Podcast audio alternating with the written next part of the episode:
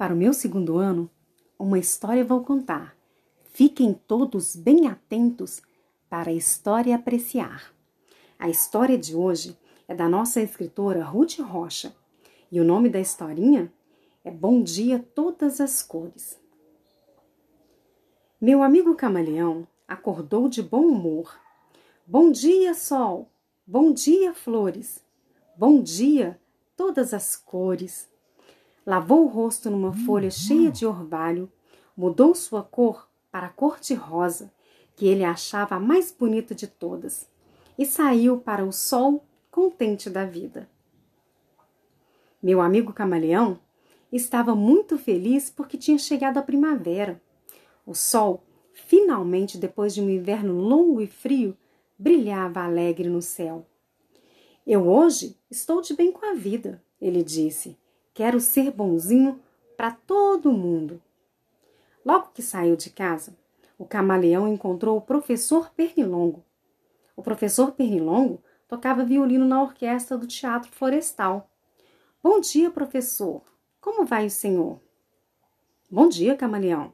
Mas o que é isso, meu irmão? Por que é que mudou de cor? Essa cor não lhe cai bem. Olhe para o azul do céu.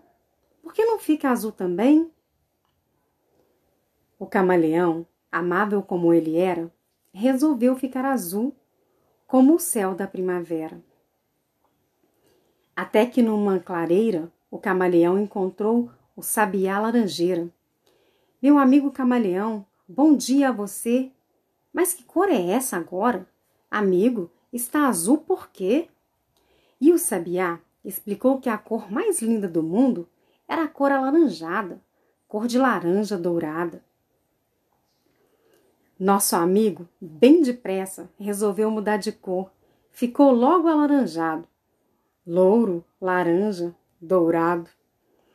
E cantando alegremente, Lá se foi ainda contente. Na pracinha da floresta, saindo da capelinha, vinha o senhor louva-a-Deus, mas a família inteirinha. Ele é um senhor muito sério, que não gosta de gracinhas. Bom dia, camaleão. Que cor mais escandalosa! Parece até fantasia de baile de carnaval.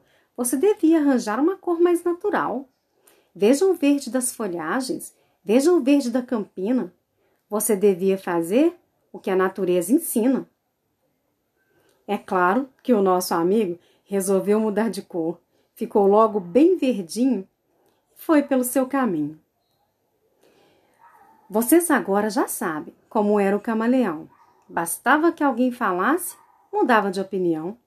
Ficava roxo, amarelo, ficava cor de pavão, ficava de toda cor, não sabia dizer não. Por isso, Naquele dia, cada vez que se encontrava com algum de seus amigos e que o amigo estranhava a cor que ele estava, adivinha o que o nosso amigo camaleão fazia? Logo mudava, mudava para outro tom. Mudou de rosa para o azul, de azul para o alaranjado, de laranja para o verde, de verde para o encarnado. Mudou de preto para branco, de branco virou roxinho, de roxo para amarelo e até para a cor de vinho. Quando o sol começou a se pôr no horizonte, o camaleão resolveu voltar para casa. Estava cansado do longo passeio e mais cansado ainda de tanto mudar de cor. Entrou na sua casinha para descansar e ficou a pensar. Por mais que a gente se esforce não pode agradar a todos. Alguns gostam de farofa, outros preferem farelo, uns querem comer maçã, outros preferem caramelo. Tem quem goste de sapato, tem quem goste de chinelo. E se não fosse os gostos, o que seria do amarelo? Por isso, no outro dia, o camaleão levantou-se bem cedinho. Bom dia, sol! Bom dia, flores! Bom dia, todas as cores! Lavou o rosto numa folha cheia de orvalho, mudou sua cor para a cor de rosa, que ele achava a mais bonita de todas, e saiu para o sol, contente da vida. Logo que saiu, o caramelo encontrou o sapo cururu, que é o cantor de sucesso na Rádio Jovem da Floresta. Bom dia, meu caro sapo. Bom dia, mas lindo não. Muito bom dia, amigo camaleão. Mas que cor mais engraçada, antiga, tão desbotada. Por que é que você não usa uma cor mais avançada? O camaleão sorriu e disse para o seu amigo: Eu uso as cores que eu gosto. E com isso faço bem. Eu gosto dos bons conselhos, mas faço o que me convém. Quem não agrada a si mesmo, não pode agradar ninguém.